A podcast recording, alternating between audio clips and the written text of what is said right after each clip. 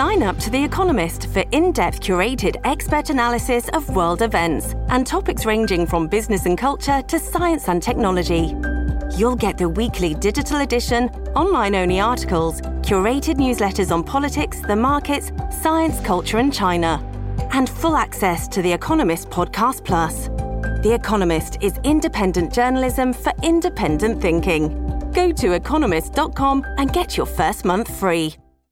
¿Qué tal amigos? Reciban todos un caluroso y fuerte abrazo. Soy Freddy Silva, contento de acompañarlos en este nuevo capítulo de Entre líneas a través de Americano Media y sus estaciones afiliadas tanto en el sur como en el centro de la Florida y por supuesto los que nos escuchan a través de nuestro portal www.americanomedia.com.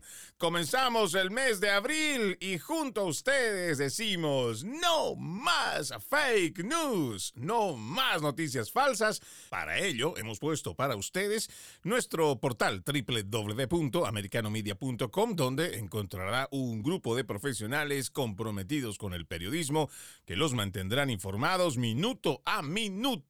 También los invitamos a que descarguen nuestra aplicación americano. Está disponible para Apple y Android y es totalmente gratis. El día de hoy Estaremos hablando sobre nuevos datos que ponen en contexto la lectura de cargos penales contra el presidente 45 de los Estados Unidos, Donald Trump, que posiblemente serán leídos mañana en la ciudad de Nueva York. Hay muchas, muchas especulaciones y dependerá cuál sea su portal o noticiero favorito, lo mismo que líderes o activistas políticos, y con certeza yo les puedo decir que el manejo semántico, igual que la manipulación del lenguaje, se acomodará a sus preferencias. Pero en lo que sabemos que podría pasar, esto según el artículo del 31 de marzo del portal bloomberg.com, la audiencia sería a las 2.15 de la tarde del martes 4 de abril, mañana, donde aparentemente el expresidente Donald Trump se declararía inocente.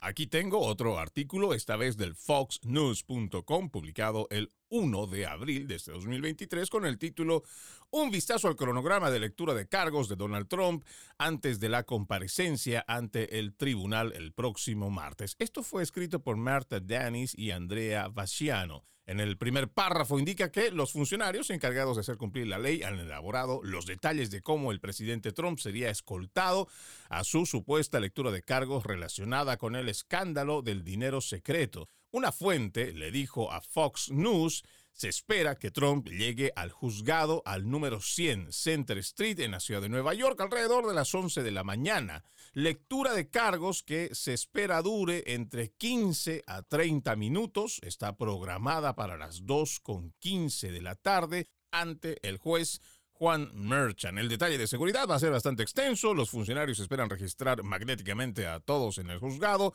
Por lo menos los van a revisar dos veces. Y claro, no se trata de cualquier personaje.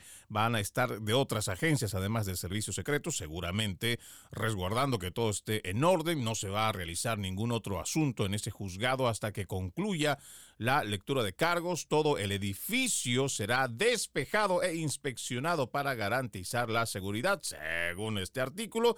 Y dice además que no se espera que haya un paseo perp o una llegada pública del expresidente. Es probable que Trump tampoco sea arrestado, esposado, ya que su equipo legal hizo un arreglo con la oficina del fiscal. Se espera que el juez, Juan Merchant, quien anteriormente supervisó el caso y el juicio de la organización Trump y su exdirector financiero Alan Weisenberg, lea los cargos de Trump y le pida que se declare culpable. Trump será escoltado después. Hay detalles de la acusación que no se han publicado, como creo que es de conocimiento general, ya que permanecen sellados antes de que se lleve a cabo la lectura de cargos. Esto también es parte de lo que es la normativa en Nueva York. Y seguramente habrán algo más, algo menos dentro de los protocolos establecidos en cuanto a lo que vaya a transcurrir en la tarde de mañana martes. Entre las cosas que realmente llaman la atención, entre los últimos datos también que hemos logrado sacar, es el anuncio de que los abogados habrían recibido, o por lo menos creen que el juez de Manhattan va a imponer una orden GAG que prohibiría hablar sobre su arresto el martes en Nueva York con una pena de 30 días de cárcel o una multa de mil dólares. ¿Qué quiere decir esto cuando nosotros nos referimos a una orden que indicaría que no se puede hablar del caso?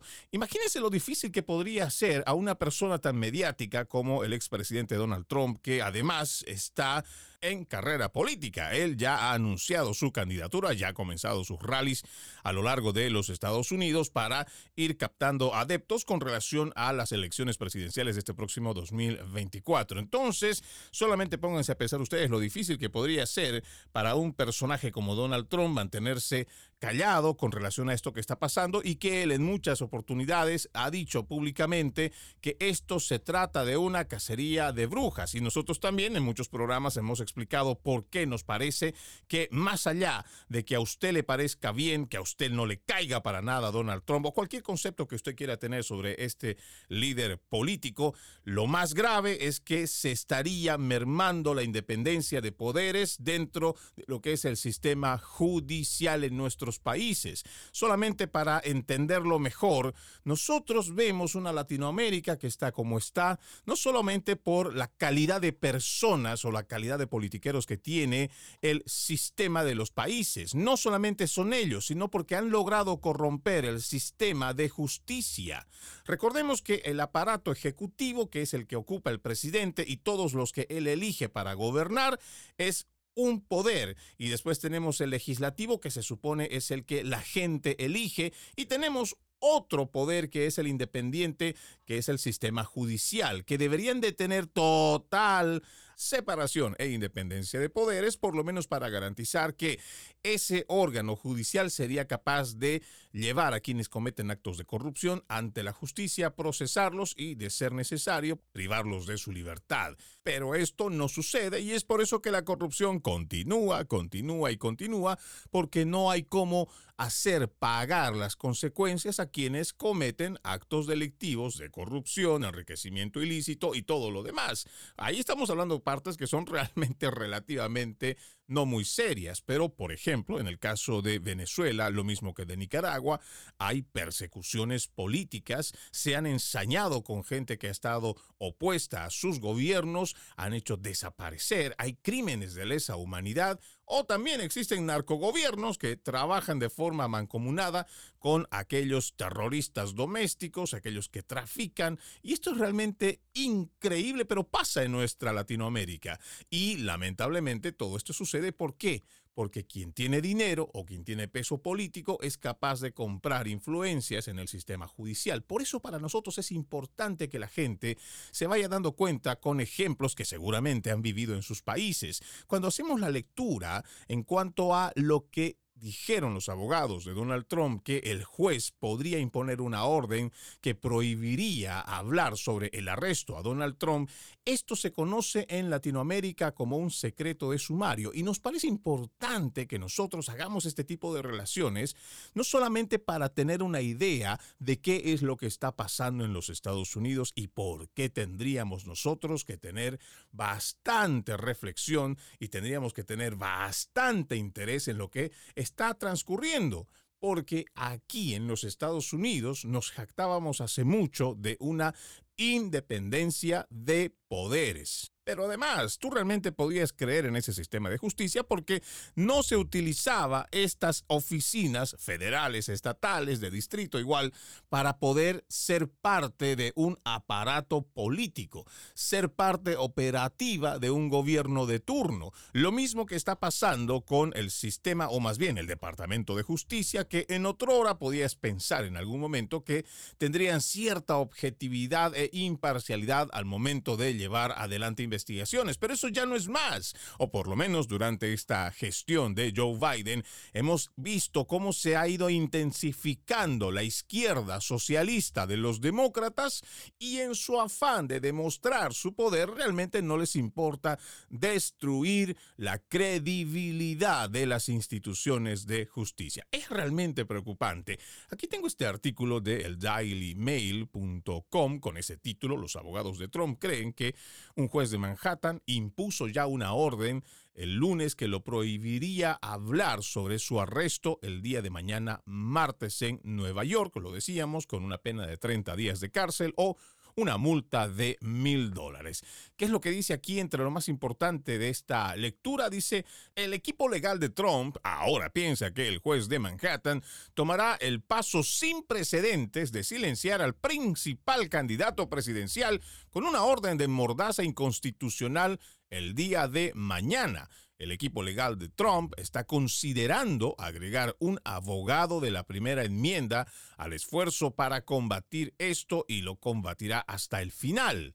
Dice otra vez, romper la orden mordaza podría generar una multa de mil dólares y una sentencia de prisión de hasta 30 días, esto según la ley de Nueva York. Y nuevamente la pregunta surge en este momento, ¿cómo tú le dices a un candidato a la presidencia que se supone no solo está haciendo rallies, está visitando ciudades, está llegando a más gente, porque eso es parte de su campaña, ¿Cómo le dices o cómo es que le censuras para que no hable con relación a algo que incluso él y su equipo consideran que es algo incorrecto y es algo injusto? Y en todo caso, este secreto de sumario podría implementarse cuando existe cierto riesgo no solo de entorpecer las investigaciones, sino tal vez poner en riesgo la vida de una persona, pero aparentemente ese no es el caso que se está llevando en Nueva York. Vamos a nuestra primera pausa, amigos de Entre Líneas. Seguimos, seguimos con más de Entre Líneas a través de americanomedia.com y también los que nos escuchan a través de nuestra aplicación Americano está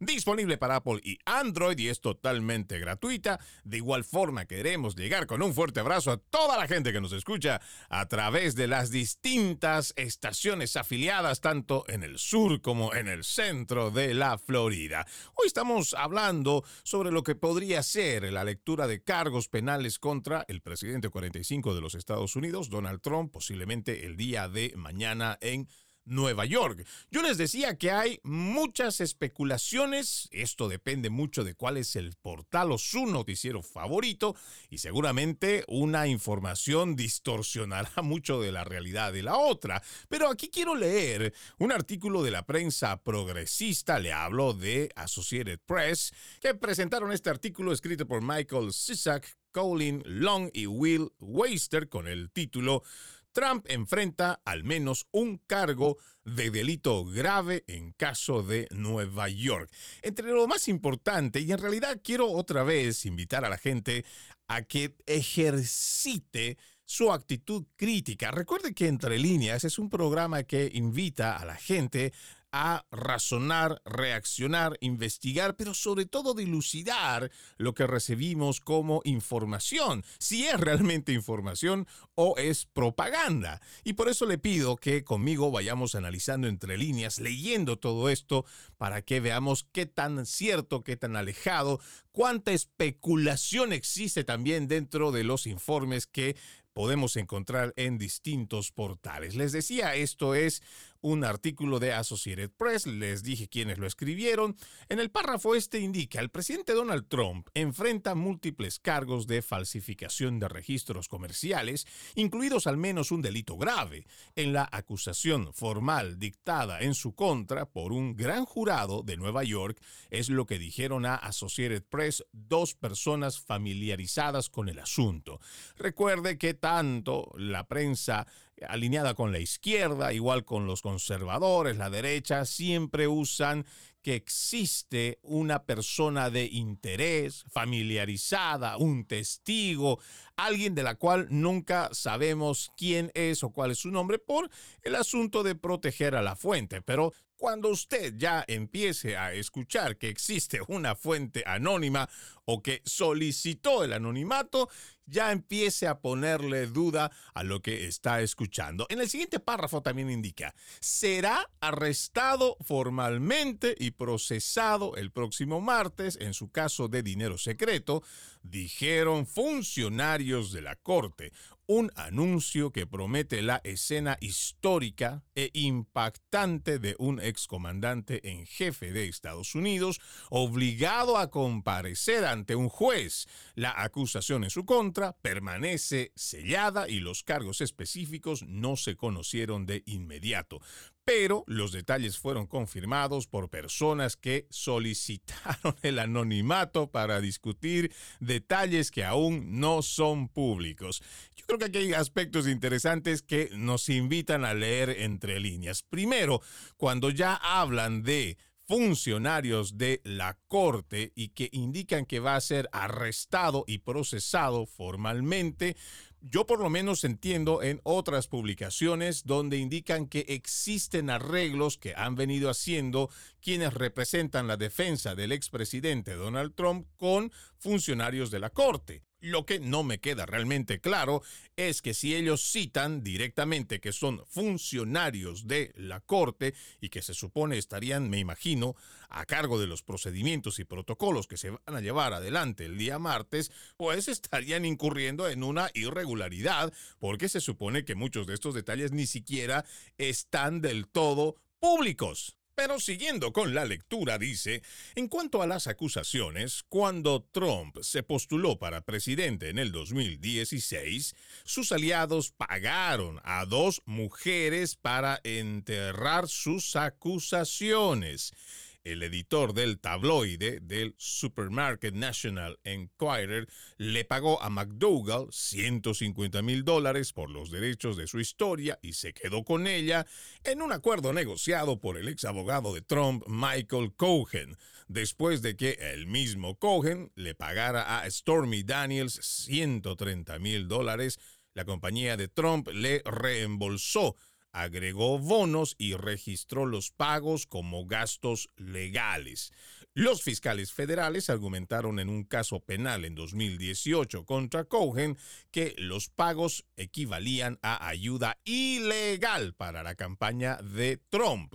Cohen se declaró culpable de los cargos de violación de las finanzas de campaña, pero los fiscales federales no persiguieron a Trump, que entonces estaba en la Casa Blanca. Sin embargo, algunas de sus presentaciones judiciales lo implicaron oblicuamente como alguien que sabía sobre los arreglos del pago. Miren, en estas tres citas que acabo de hablar sobre estos tres párrafos, aquí hay cosas que sí a uno le debería preocupar por cómo es que ellos hacen afirmaciones. Escuche lo que dijo, por si usted no lo ha, no le ha prestado mucha atención a este artículo, porque directamente aquí la gente de Associated Press dice, sus aliados pagaron a dos mujeres para enterrar sus acusaciones. ¿Qué no se supone que eso se va a determinar con relación al mismo caso? Claro, no es de forma directa, porque en realidad aquí lo que se está analizando es el desvío del dinero. Por eso es que los fiscales federales están argumentando que han logrado hacer una ayuda ilegal para la campaña y se están refiriendo al dinero. Por eso es que cuando usted escucha a la prensa progresista hablar de que se trata del caso de infidelidad denunciada por la actriz porno Stormy Daniels. No, no es por ahí. Aquí se está llevando un proceso donde esa puede ser una de las aristas, pero en realidad el tema de fondo es la acusación, o por lo menos se cree que es por el tema de las finanzas de campaña. Estos son cargos de violación de las finanzas de campaña durante las elecciones en 2016. Además, existen cartas, las que hemos visto a través de las redes sociales, donde el ex abogado de Trump, Michael Cohen, es el que hace el pago de dinero. Por eso es que también dentro de este artículo, en cierta honestidad, o por lo menos creo que tratan de buscar algún tipo de imparcialidad, hablan de que realmente no está conectado de forma directa con estos pagos el expresidente, pero según ellos o las presentaciones judiciales lo implicarían oblicuamente. Aquí hay otra forma muy semántica, como decirle si hay algún tipo de vínculo que se ha encontrado a través de la investigación en cuanto a los arreglos de pagos. Lo que hay que decir, lo que también con mucha honestidad hay que hablar es que los pagos sí se han realizado, que ese dinero sí consta ahí y que existe una persona, el abogado Michael Cohen, que agarra ese dinero y sí existen las transacciones con esas dos mujeres, las mencionadas, Stormy Daniels, y después tenemos a la actriz de Playboy, McDougall. Pero lo importante es saber que no existe evidencia que indique que ese dinero fue específicamente, como lo dice aquí en este párrafo, este artículo, que era para enterrar las acusaciones. Y para quien no lo sabe, esas acusaciones tienen que ver de estas dos mujeres que indicaron que tuvieron relaciones sexuales. Stormy Daniels lo dijo una y otra vez que fue durante el 2006 cuando Donald Trump era casado y quisieron evitar, según lo que van diciendo, quisieron evitar el escándalo en las elecciones de 2016 y por eso es que hicieron la oferta, las mujeres aceptaron quedarse con el dinero, incluso en uno de los programas anteriores nosotros hemos dado lectura de un comunicado de la misma Stormy Daniels, donde niega el hecho de haber tenido algún tipo de relación sexual con el expresidente Donald Trump. Entonces, cuando nosotros vamos revisando estos artículos de la prensa progresista, parece que solamente escogen ciertas cosas que a ellos no les interesa, porque ese artículo, nuevamente les recomiendo, si ustedes quieren leerlo, nosotros lo sacamos de el Washington Post. Y ahí estaban las declaraciones o estaba este comunicado que además fue avalado por una de las representantes de Stormy Daniels, donde nuevamente decía que ella no tuvo ninguna relación. Palabras más, palabras menos. No estoy siendo muy preciso en cuanto a ese comunicado porque no lo tengo ahora mismo para leerlo, pero en su momento dijo que simplemente no, no tuvo relaciones sexuales, pero pasa un tiempo y ahora dice sí, sí realmente las tuvo. Y además tiene estos 130 mil dólares que le da el ex abogado Michael Cohen supuestamente para acallarlas, pero eso no está confirmado. Y si hablamos de un artículo informativo, porque este no es un artículo de opinión el que estamos leyendo de AP, simplemente no es preciso. Y por ello, nuestra recomendación constante a toda la gente que nos sigue a través de este programa es leer entre líneas lo que está escrito y en lo posible, si usted está realmente interesado en una información y cree que es muy importante, investigue otras fuentes adicionales que realmente corroboren esto que están diciendo, porque lamentablemente hoy los grandes medios de comunicación ya no son fuente de información confiable, porque hay muchos de ellos que están alineados con la izquierda y no les importa siquiera mentir o incluso incluso mezclar mucho de lo que ellos llaman noticia con temas de opinión. Vamos a la pausa. Gracias, gracias por continuar con Entre líneas a través de Americano Media y nuestra aplicación donde usted nos puede ver y escuchar de forma gratuita. Americano está disponible para Apple y también Android. El día de hoy estamos hablando sobre lo que podríamos denominar la previa en cuanto a la lectura de cargos que posiblemente sean leídos el día de mañana en la ciudad de Nueva York en contra del presidente 45 de los Estados Unidos, Donald Trump.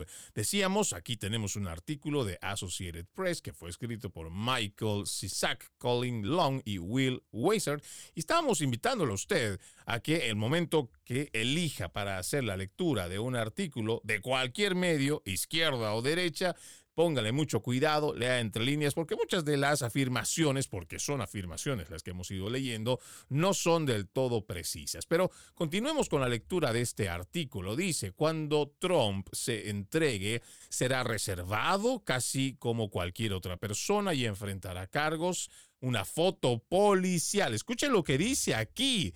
Una foto policial, toma de huellas dactilares y todo. Pero no se espera que le pongan esposas.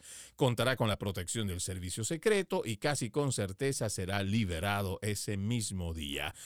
Ojo con lo que acaban de escribir en este artículo, porque ellos ya dan por hecho que habrá una foto policial, una toma de huellas dactilares y todo lo que pues hace o le tocaría a otra persona. Otra vez, yo no estoy del todo convencido de este artículo porque entiendo que ha habido arreglos previos entre la defensa y la oficina allá en Nueva York. Pero sigamos por acá. Dice, el equipo legal de Trump preparó su defensa mientras el fiscal defendía la investigación del gran jurado que llevó el asunto a juicio. Los republicanos del Congreso, así como el propio Donald Trump, sostienen que todo el asunto tiene motivaciones políticas. Los instamos a que se abstengan de estas acusaciones incendiarias, retiren su demanda de información y dejen que el proceso de justicia penal avance sin interferencia política ilegal.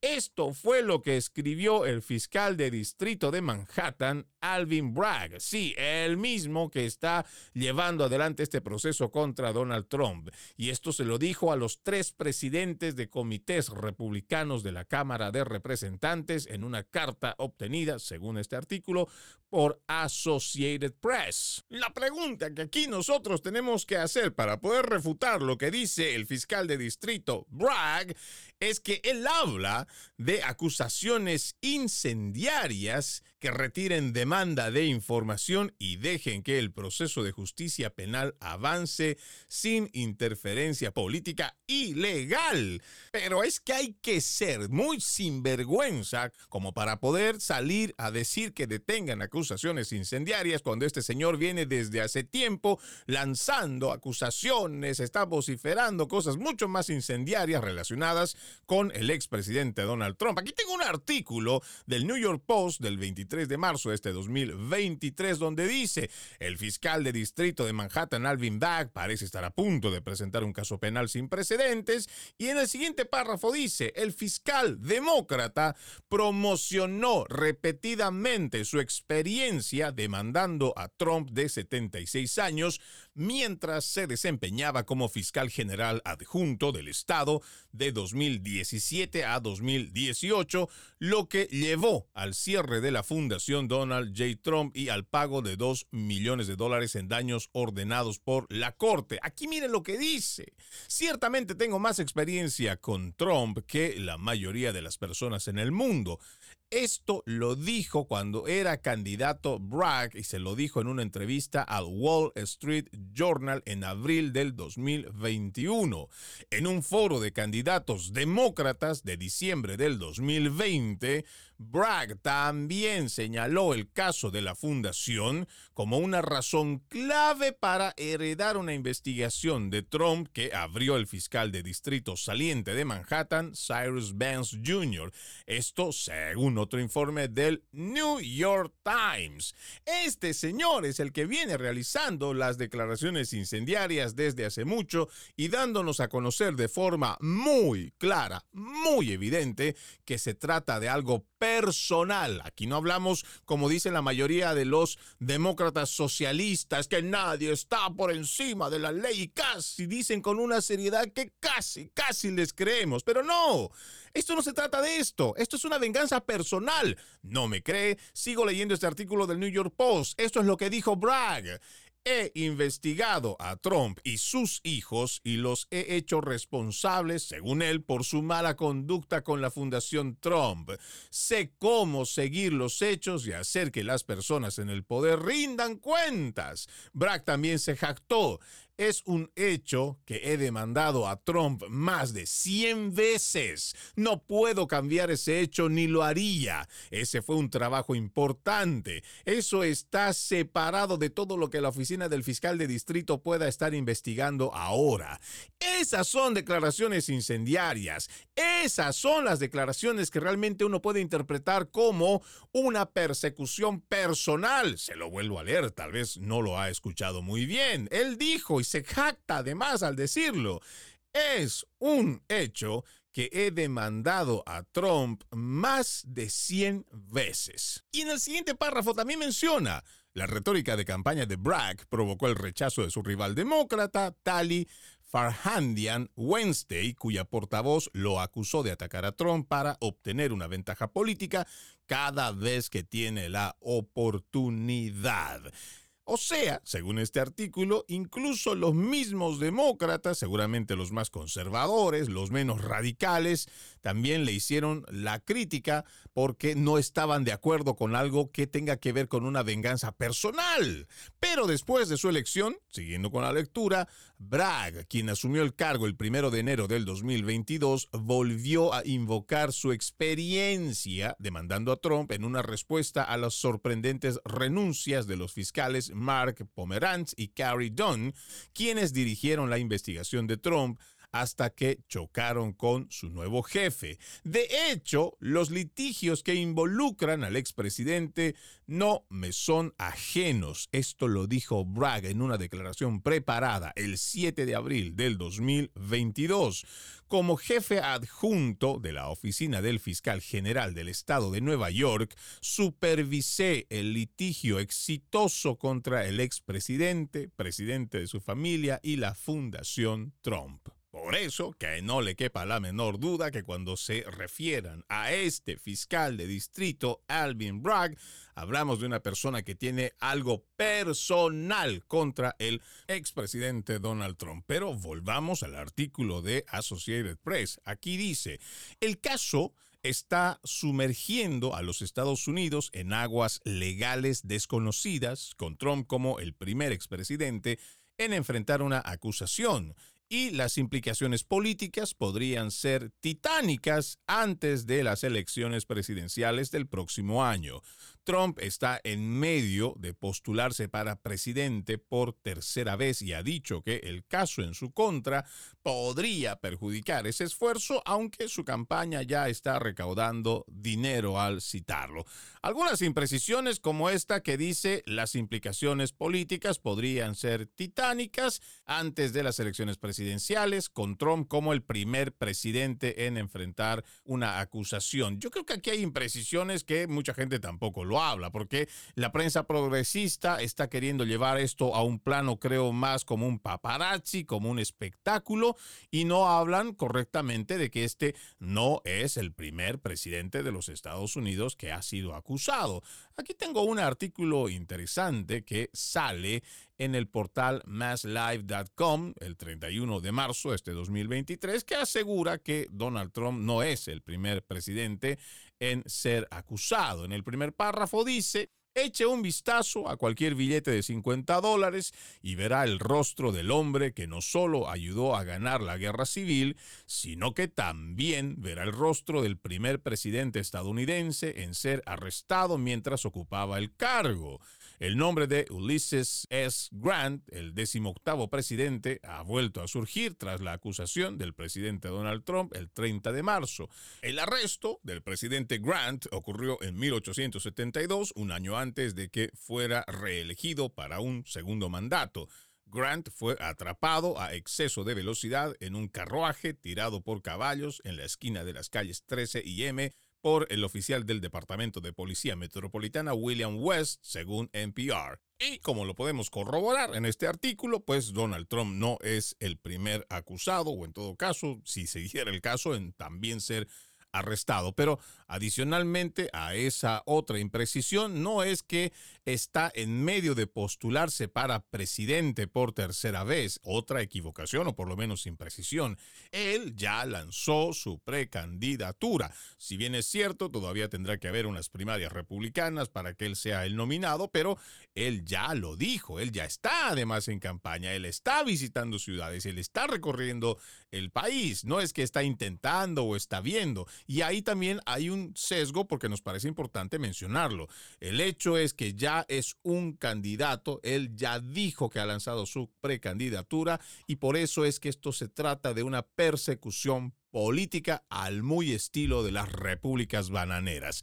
Vamos a la pausa. Gracias, siempre gracias por continuar con Entre líneas a través de americanomedia.com y las estaciones afiliadas tanto en el sur como en el centro de la Florida y por supuesto a los que ya han descargado la aplicación gratuita Americano, está disponible para Apple y Android y con ella pueden acompañarnos, escucharnos y vernos donde quiera que vaya. El día de hoy estamos hablando sobre la previa que podría ser este contexto que queremos ponerle en cuanto a la lectura de cargos penales que se podría dar el día de mañana contra el presidente 45 de los Estados Unidos, Donald Trump. Esto se va a dar en la ciudad de Nueva York. Habíamos hablado de ciertas especulaciones, imprecisiones de la prensa progresista que nos parece importante que lo leamos entre líneas. Pero aquí tengo otro artículo de una entrevista exclusiva que logra TheEpochTimes.com este 2 de abril del 2023. Fue escrito por Jack Phillips con el título Abogado de Trump actualiza información sobre la acusación. Dice, tenemos al servicio secreto involucrado. Por eso es que yo hablaba de ciertas imprecisiones en el artículo de Associated Press, porque entiendo que quien está en la defensa podría darnos datos de primera mano, como lo que vamos a leer a continuación. En su primer párrafo indica el abogado del expresidente Donald Trump, Joe Tocapina, dijo que no sabe qué esperar cuando el expresidente sea procesado en la ciudad de Nueva York por los cargos presentados por la oficina del fiscal de distrito de Manhattan, Alvin Bragg. Hice un millón de arreglos, ya estamos hablando de la declaración que hace el abogado Joe Tacopina dice, hice un millón de arreglos en ese juzgado con celebridades y todo eso, pero esto es algo completamente diferente.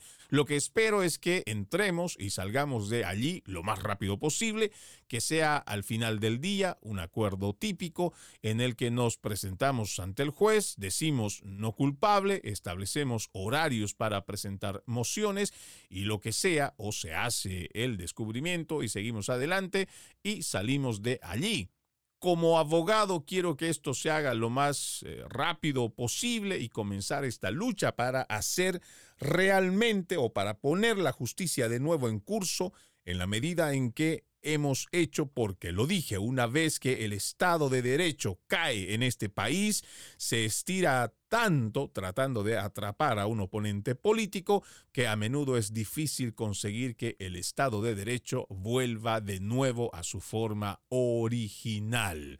Esta es una precisión que me parece importante destacarlo, solamente haciendo una pequeña pausa, porque lo que dice el abogado Tacopina es realmente importante.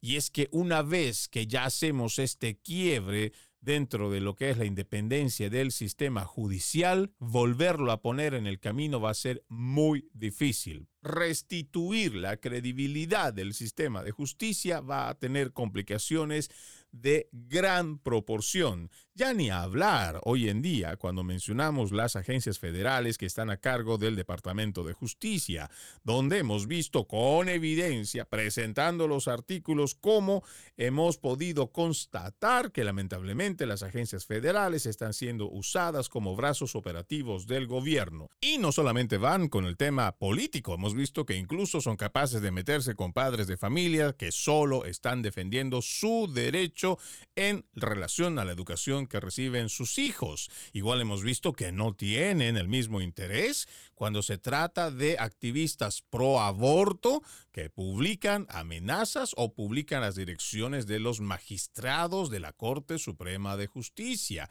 Lo mismo que tienen un desdén con relación a la computadora portátil de Hunter Biden, que si no fuera de que se está llevando a cabo una investigación, la gente de las agencias federales ni siquiera les hubiera importado empezar con una investigación. Es que lo que está pasando en el país es realmente preocupante, pero no, según los demócratas, esto es ante la ley, nadie está por encima. ¿Y qué pasa con todos los demócratas que han cometido peores errores? Porque hasta el día de hoy, por ejemplo, tenemos a una Hillary Clinton que ha cometido errores muchísimo más graves, no ha recibido ni siquiera una acusación, ni siquiera han iniciado un proceso en su contra. No hace mucho, hace unos días nada más, escuchábamos también a la ex presidenta de la Cámara de Representantes, a la líder más bien, Nancy Pelosi, incluso hablar de que en el caso de Donald Trump tendría que abordar la justicia para que él demuestre que es inocente. Algo que nos parece realmente impactante y le explico por qué. Se supone que nosotros hace mucho hemos abolido esas leyes draconianas que decían que cuando tú estabas acusado, eras culpable hasta que no demuestres lo contrario. Hoy, en el siglo XXI, siglo XX, esas cosas cambiaron porque se supone que tú eres inocente hasta que se te demuestre lo contrario. Por eso es que también nos parece muy peligroso cuando este tipo de manejos semánticos a través de los mensajes que dan los políticos no solamente confunden a la gente, sino que también nos llevan hasta ciertos puntos donde la gente que no conoce, que no lee o que no hace el esfuerzo detallado de saber qué le están diciendo como noticia, información, como mensaje, entonces realmente se cree de que alguna persona que está siendo acusada debe defender su inocencia. ¿Cómo es eso de que va a defender que es inocente? No, no va por ahí no es así. La ley, el derecho no marca el paso por ese lado. Se supone que nosotros somos inocentes hasta que no se nos compruebe lo contrario. Pero siguiendo con la entrevista que le hicieron a el abogado de Donald Trump, dijo, no me sorprenderé al ver lo que hay en esta acusación. Voy a tener curiosidad, por supuesto, pero sabemos que los recuentos giran en torno a la interacción por su acuerdo de conciliación con Stormy Daniels. Se está preparando para una batalla. ¿Sabes? Esto es algo que, obviamente, creemos que es una persecución política y creo que la gente de ambos lados del pasillo cree eso.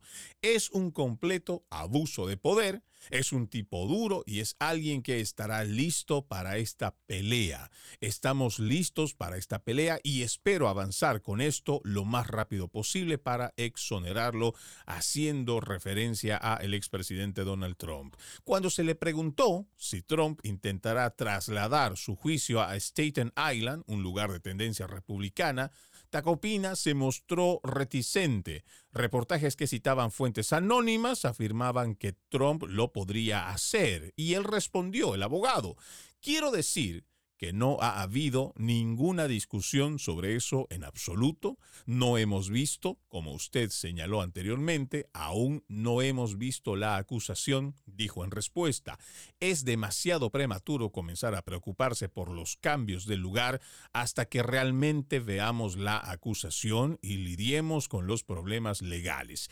Y hay, antes de hacer mociones como cambios de lugar, tienes que hacer un poco de investigación. Es demasiado pronto para empezar a decidir qué mociones vamos a presentar o no y necesitamos ver la acusación y ponernos a trabajar. Quiero decir, mira esto desde el principio. Y nos parece que esta es una recomendación que por supuesto tiene que ser para todos los que estamos haciendo la cobertura con relación a este tema. Entendemos que hay muchas especulaciones, pero lo más importante será el día de mañana saber a ciencia cierta de qué va la acusación, porque ni siquiera el que ha sido acusado ni su defensa lo saben. Lo que sí podríamos decir con precisión es el anuncio del mismo presidente Donald Trump que dijo que va a dar declaraciones ese mismo día martes en Maralago, en el estado de la Florida. Será a las 8 con 15 minutos, hora del este de Estados Unidos, y estará haciendo esta alocución en Maralago, lo que nos hace presumir que va a estar muy pocas horas allá en Nueva York una vez que le vayan leyendo los cargos para después regresar al estado de la Florida. Estaremos, por supuesto, nosotros al pendiente de los detalles y lo invitamos a que usted también siga nuestra programación a través de nuestro portal www.americanomedia.com, www.americanomedia.com y también descargando nuestra aplicación Americano. Ya se lo he dicho muchas veces, es una aplicación completamente gratis, está disponible para Apple y también Android y podrá seguir con nosotros el desarrollo de esto que se ha calificado como algo histórico en contra de un presidente de los Estados Unidos. Soy Freddy Silva, gracias por acompañarme en este capítulo de Entre líneas. Los invito a continuar con la programación de Americano Media. Buenas tardes.